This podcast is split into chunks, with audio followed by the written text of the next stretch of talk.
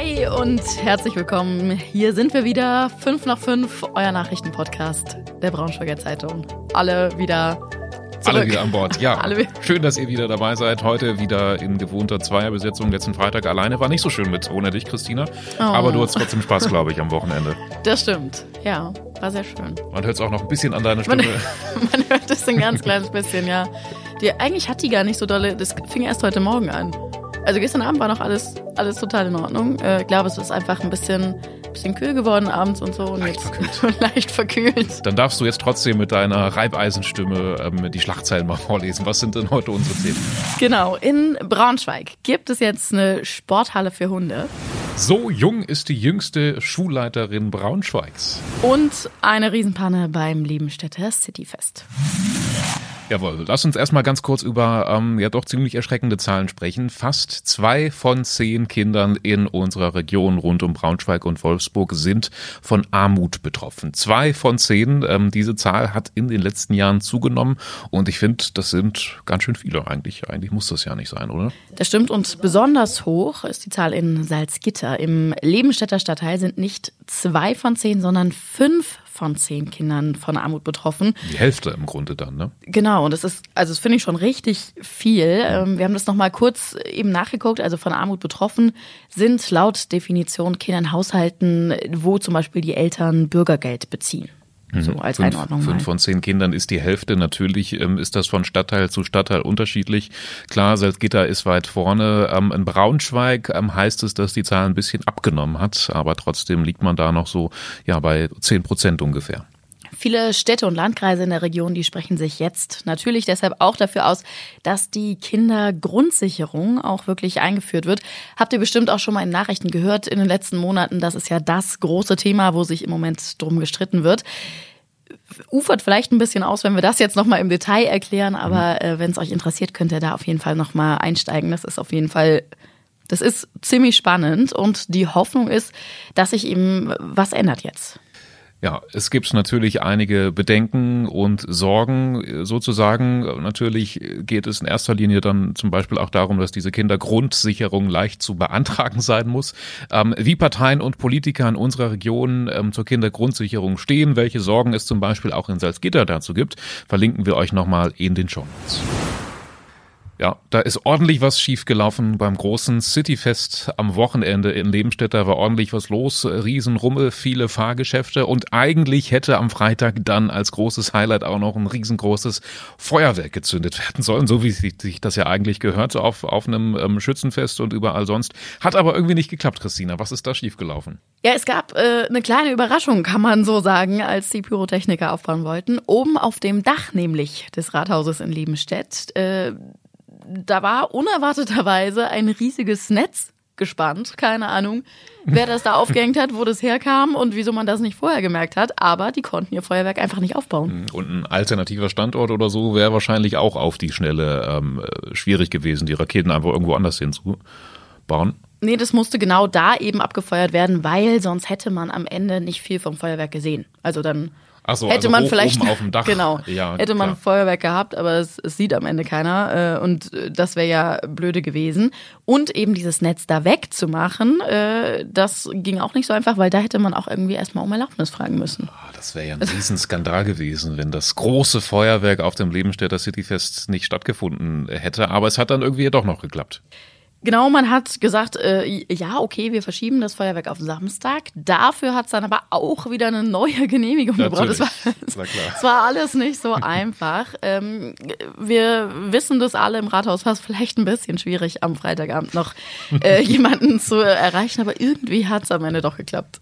Ja, großen Dank an alle, die das da irgendwie noch ähm, sichergestellt haben. Ich habe, glaube ich, auch gelesen, dass Schausteller dann das Netz eigenhändig noch entfernt haben. Keine Ahnung, was das für ein Netz war. Ich frage mich echt wahrscheinlich irgendwie gegen Tauben oder sowas in der Art. Wenn es jemand erklären kann, meldet euch doch bitte. Wir fragen uns, was das für ein Netz war. Ja, den ganzen Bericht zum Cityfest in Ebenstedt, alles in allem war es dann ja doch, glaube ich, noch eine sehr nette Veranstaltung, verlinken wir euch. Dann haben wir auch noch ein kleines Update zu der Überraschung, kann man sagen, der letzten Woche, als bei Netflix nämlich die neue Folge von The Blacklist rausgekommen ist. Ja, da gab es so einen krassen What the fuck Moment, was ist hier los? äh, zwei Sekunden lang, plötzlich mitten so in so einer Unterhaltung die in New York spielt, sieht man Wolfsburg. Ja, wer das erkannt hat, ich weiß nicht, ob ich erkannt, ob ich das erkannt hätte in diesen zwei Sekunden. Da muss man ja schon ziemlich schnell mit dem Kopf sein und, und sagen, ja, Moment mal, die Stadt kenne ich doch, was macht die da? Wir haben ja mittlerweile gelernt, wie es dazu kommen konnte. Filmemacher haben halt so eine Datenbank mit Archivbildern. Irgendwie ist da dann auch Material von Wolfsburg reingerutscht. Ich würde total gern wissen, wie das kam. Ähm, da tappen wir, glaube ich, noch komplett im Dunkeln. Also wir auf jeden Fall. Wir haben schon auch unterschiedliche äh, Anfragen gestellt. Aber ich, ich würde es richtig witzig finden, wenn am Ende jetzt rauskommt, irgendwie, es war doch der Netflix-Praktikant am Werk. Ja, also da hat sich doch irgendwer einen Scherz erlaubt, glaube ich. Also ich meine, es ist klar, ähm, dass man vielleicht mal, wenn man Wolkenkratzer zeigen möchte oder irgendwas, was New York aussieht, vielleicht mal sich aus einer anderen Stadt bedient und dann aus Montreal, Chicago oder sowas. Aber warum? Ja, so, so Stockbilder halt. Ne? Ja. Aber Wolfsburg ist jetzt auch nicht das ehrlich gesagt, was mir zuerst einfällt Es ist- es bei äh, Big City Live ähm, Ja. Stockbildern. Das ist, das ist ein riesengroßes Mysterium, das fasziniert mich irgendwie und wer weiß, vielleicht ist das ja irgendwie ein Easter Egg auf die nächste Staffel Blacklist, wobei, nee, es gibt glaube ich keine mehr. Die Nee, spielt nein, dann vielleicht war, in nein, Wolfsburg. das war das Staffelfinale. Ich habe es zwar nie geguckt, glaube ich. Lohnt sich. Ich habe mal so die ersten ein, zwei, drei Staffeln gesehen. Kann man, kann man mal gucken. Ist ganz nett. Ja, dann vielleicht finden wir es noch raus. Ja, jetzt hat sich jedenfalls zu dieser Geschichte nochmal die Stadt Wolfsburg geäußert. Die wollten jetzt auch nochmal was dazu sagen. Die wussten davon erstmal gar nichts, dass äh, Wolfsburg jetzt quasi Fame ist. Äh, Die haben aber gesagt, für sowas braucht man auch eine Genehmigung. Also wir landen heute am Ende immer wieder bei den Genehmigungen. Ja. Absurd. Und das war heute und am vergangenen Wochenende auch sonst noch wichtig. In Wolfsburg ist am Sonntagmorgen ein 28-Jähriger lebensgefährlich mit einem Messer verletzt worden. Das Ganze ist im Kaufhof passiert, also da in dieser Kneipenmeile in der Wolfsburger Innenstadt. Wie genau, das ist allerdings noch so ein bisschen unklar. Das ermittelt die Polizei gerade. Ja, sicher ist aber schon mal, dass der 28-Jährige mit einem Messer lebensgefährlich verletzt worden ist. Auch mehrere Leute, die mit ihm unterwegs waren. Ob das jetzt in der Disco war oder davor, das ist noch nicht so klar. Wenn ihr also was gesehen haben solltet oder vielleicht sogar fotografiert oder gefilmt habt, kann ja sein, dann meldet euch bitte bei der Polizei. Es war auch generell eigentlich, kann man sagen, ordentlich was los am Wochenende in Wolfsburg. Leider allerdings eher im negativen Sinne. Äh, Es gab noch einen größeren Vorfall. Da hat ein Unbekannter nämlich noch zwei Autos angesteckt. Eins an der Braunschweiger Straße und eins im Allerpark.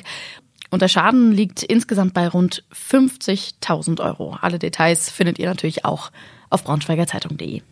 Ja, der VfL Wolfsburg hat gewonnen. Das wäre so eine der positiven Nachrichten, die mir ähm, vom Wochenende in Wolfsburg einfallen. Ansonsten ist es halt doch eher ähm, ein bisschen negativ, wie du schon sagst. Eine Sache, die Silvester 2019, 2020, ähm, jetzt springen wir mal ein bisschen zurück, sogar bundesweit für richtig Aufsehen gesorgt hat. Das waren diese sogenannten Silvesterrandalen in Westhagen. Das war wirklich ein, eine riesengroße Nachricht, was da passiert ist. Äh, Jugendliche haben mit Böllern, Raketen, unter anderem Krimskrams fast eine ganze Schule niedergebrannt. Und eigentlich sollte heute der Prozess gegen mehrere von ihnen starten. Quasi in aller, allerletzter Sekunde ist die aber doch noch abgesagt worden. Die Täter waren ja damals alle unter 21. Also das heißt, für sie gilt noch das Jugendstrafrecht. Und da geht es eher noch um erzieherische Maßnahmen, so nennt man das so schön. Und für die Täter gibt es also jetzt äh, andere Strafen, äh, in Anführungsstrichen, also Aufbaukurse oder an Arbeitsdienst oder sowas. Ähm, das Gericht sagt zum Schutz aus persönlichem Schutz äh, nicht genau was, aber, und das kommt ja auch noch oben drauf, den Schaden, den müssen sie ja auch noch so oder so bezahlen und das sind nochmal so 16.000 Euro ungefähr, also ist ja auch irgendwo schon Strafe genug. Ja, vor allem, wenn sie einsichtig sind. Genau, das äh, ist ja der Hauptgrund, also weil sie so reumütig sind, ist jetzt mit Einverständnis der Staatsanwaltschaft dieser Prozess in letzter Sekunde abgesagt worden. Kosmetiksalons für Hunde und Hotels für Hunde etc. Sowas, das kennen wir schon. Jetzt gibt's im Braunschweig aber auch eine Turnhalle für Hunde. Ja, super cool. Dog Cream heißt die. Und äh, die ist in einem ehemaligen Edeka-Supermarkt am Bienroder Weg angesiedelt neuerdings. Unsere Kollegen von der neuen Braunschweiger waren zu Besuch und haben mal mit den Betreibern gesprochen.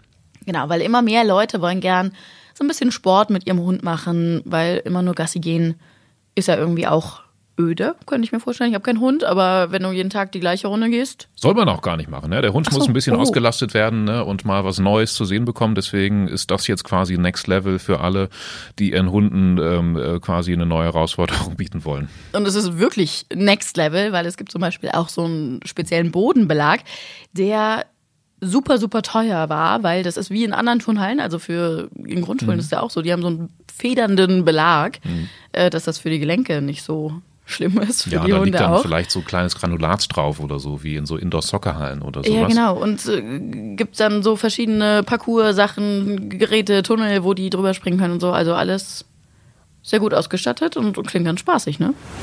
So, Christina, du bist jetzt frische 28 Jahre alt, genauso alt wie die jüngste Schulleiterin Braunschweigs. Ähm, ich glaube, in dem Alter studieren noch viele, wenn sie Lehrer werden wollen.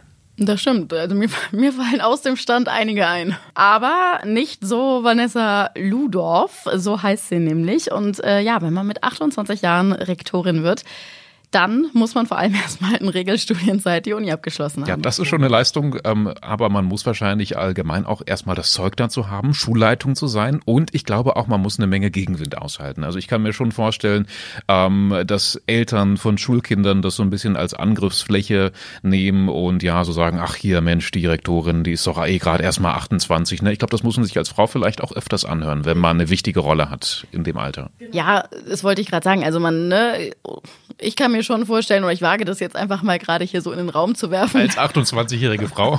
dass man sich als junge Frau schon ähm, ab und an vielleicht so ein bisschen bisschen mehr durchboxen muss in, in manchen Bereichen. Ja, da habe ich auch großen Respekt vor. Also ich glaube schon auch, dass man als Frau, als junge Frau in Verantwortungsbereichen es ziemlich schwierig hat.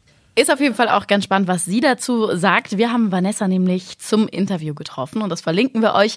Ich fand aber einen Punkt zum Beispiel besonders spannend, nämlich als sie erklärt hat, wie es eigentlich dazu kam, dass sie jetzt mit 28 Jahren Schulleiterin ist. Und sie sagt, sie ist kein Wunderkind und das hat sich irgendwie alles einfach so ergeben.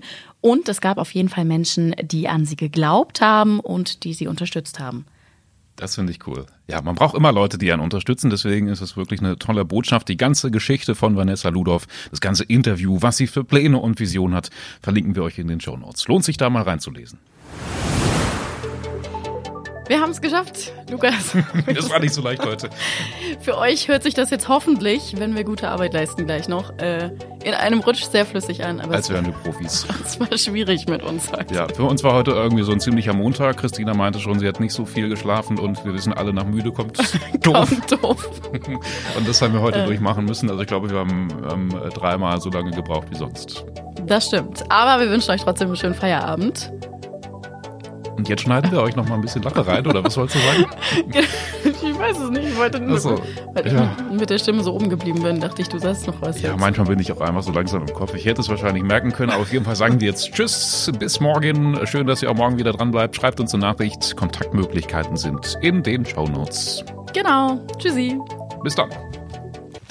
Immer wenn meine Brille beschlägt, merkt man, dass es schwierig ist. Wir haben zu wenig geschafft die letzten Tage. Wir sind im Teufelskreis angekommen. Lachflash der Hölle.